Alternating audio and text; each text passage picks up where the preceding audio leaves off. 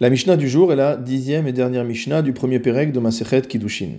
Après nous avoir parlé des mitzvot auxquels sont astreints les hommes et les femmes, les mitzvot qui dépendent de la terre, celles qui n'en dépendent pas, notre Mishnah va nous parler du mérite des mitzvot. Kol aose mitzvah achat. Quiconque accomplit une mitzvah, metivimlo. On lui fait du bien. Umarichin lo yamav.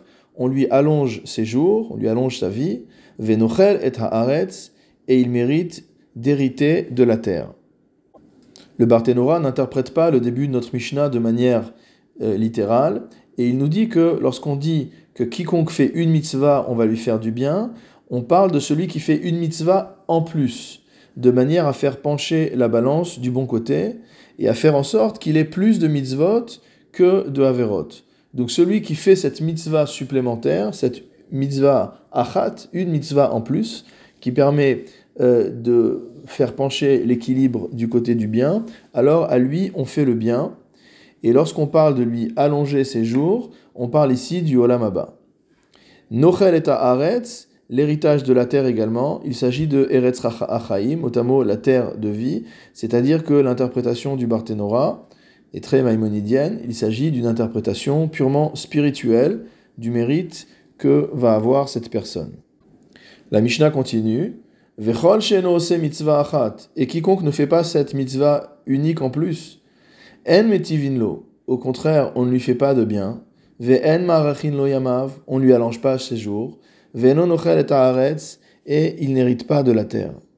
Le Barthénora explique une personne dont les péchés étaient plus nombreux que les mérites et qui ne fait pas cette mitzvah de plus qui va permettre à minima d'être à moitié zakai, moitié chayav, moitié coupable, moitié innocent, mais qui reste à l'état antérieur, c'est-à-dire que ses péchés sont plus nombreux, alors à lui, on ne peut pas appliquer tous les bienfaits dont on a parlé antérieurement. La Mishnah poursuit.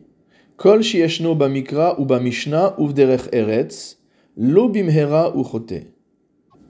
Quiconque étudie aussi bien la Torah écrite, mikra, que la Torah orale, Mishnah, et qui est dans la dimension de Derech Eretz, c'est-à-dire qui se comporte de manière agréable avec les autres créatures.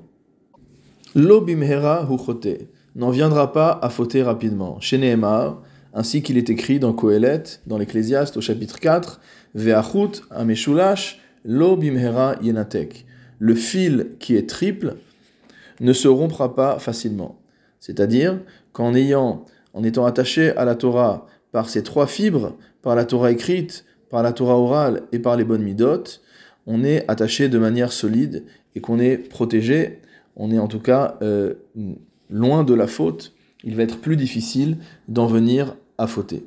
Vechol mikra, mishna, La Mishnah finit par des mots très forts en nous disant que celui qui n'est investi ni dans l'étude de la Torah écrite, ni dans l'étude de la Torah orale, ni dans le Derech Eretz, Eno Minaishuv, motamo ne participe pas à l'établissement du monde. Dans les mots du Barthénora, Eno Mo'il Leishuvo Shalolam. Il n'a pas d'utilité pour l'établissement du monde. Ve'ave Moshavo Moshav Letzim. Et là où il est présent, c'est un endroit de rieur, un endroit de moqueur, ou Pasul la et il est impropre à témoigner.